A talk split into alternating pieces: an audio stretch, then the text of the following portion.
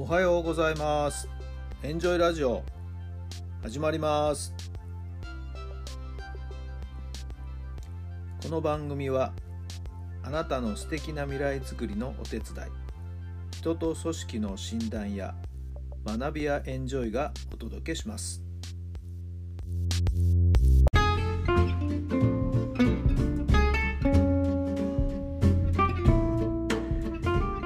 皆さんおはようございます。あなたの心に火を灯すメンタルコーチベースボールコーチの設楽範弘太良さんです。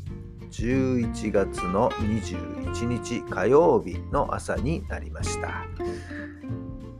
天気はねいい天気ですけどもちょっと肌寒いという感じがしますが皆さんのお住まいの地域のお天気はいかがでしょうか。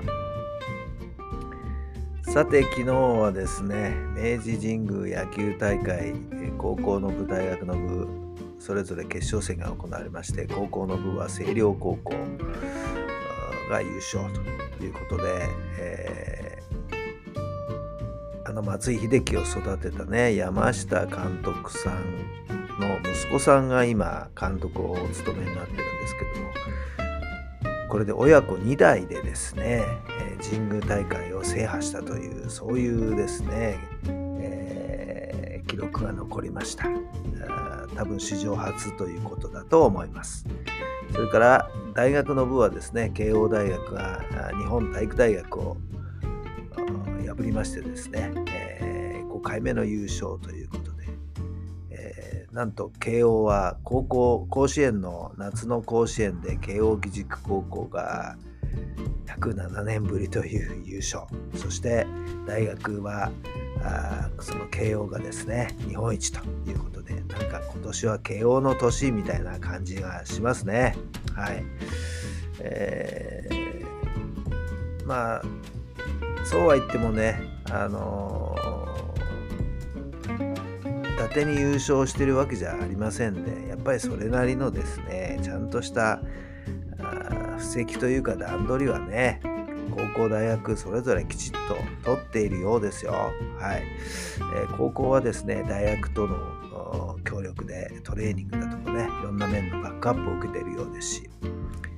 えー、大学側は大学側でですね OB を中心として一般財団法人を立ち上げてですね大学の野球部の財政的な援助ですとかさまざまなサポートをですね会社を作って、運営しているサポートしているというそういうことがですねあるんですよ実は。はい。えー、つい最近作られたようですけどねその財団法人はね、はい。えー、そこであの優勝の記念グッズを販売してですねその販売の売り上げはですね野球部への強化資金に寄付するというような、まあ、そういうスタンスを取ってるようですね。もう少しですねこの活動の中身をですねいろいろと突っ込んで調べてみたいなと昨晩昨日は思った次第なんですよはい、えー、まあ、慶應義塾大学のですねホームページを覗いてもらうとですねすぐアクセスできますのでねはい興味のある方はですね、えー、ちょっと覗いてみるとよろしいんじゃないでしょうか。はい。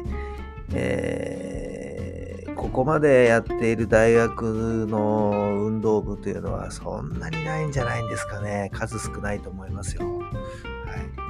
えー、やっぱりそういうものがですね、大きな支えとなってチームを強化する。はい。えー、そういう環境ができてるんじゃないかなと思います。はい。ただ単にですね、えー、全国から野球の上手な選手を集めるだけでチームを強化しているという、ね、やり方まあ多いですけれどもねもっともっと組織ぐるみ学校ぐるみの取り組みこれも一つの大きな形なんじゃないでしょうか大きなポイントなんじゃないでしょうか早稲田はまだそこへ行くとまだまだかなという感じがいたします。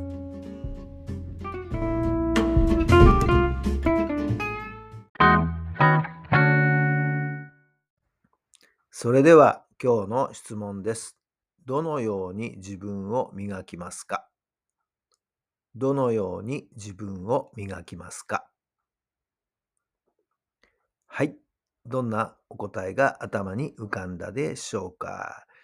自分磨きね、大事なことですよね。まあ、ついついね、周りのいろんな環境とか状況とかいろんなものに、え心が揺り動かされてしまいますけれども、不動心というか、はい、揺れない心でいられるっていうことがですね、一つの理想郷なんじゃないかなと思います。じゃあ、そのためにどうするかっていうことですけれども、はい。えー自然体で、ね、あるがままに、あるがままをそのまままずは受け止めるということじゃないでしょうかね。えーピンチはチャンス、チャンスはピンチにも両方なりますしね、心構え、受け止め方で物事は全然変わってくるんじゃないんでしょうか。はい、どんなピンチもですね、ありがたいと思う。すべては自分のため、自分磨きのためにいろんなことがあ自分の周りに起こってくるんだ。感謝、感謝。まあそういう気持ちになればですね、えーうろたえて、えービクビクすることはないんじゃないんでしょうかね。よし、ここを頑張ろう、踏ん張ろうと、そういう気になってくるんではないでしょうか。もちろんね、うまくいくいかないっていうこともあるかと思いますけど、そういう心づもり、心構えを作るっていうことを習慣にしていくと、いろんなものへの対処がですね、腰が座って堂々としてくるんではないでしょうか。ちょっとは参考になったかな。はい。えー、とはいえね、人間なんて弱いですから、はい。いいんですよ、弱くても。うん、でもそっからまた、こっからまたやり直そう。はい。常に常にそういう気持ちで前を向いていく。これが一番大事かもしれません。さあ、今日もそんな自分磨きに磨きをかけていただければ最高です。充実した一日をぜひぜひお過ごしください。最後まで聞いてくださってありがとうございます。それではまた明日。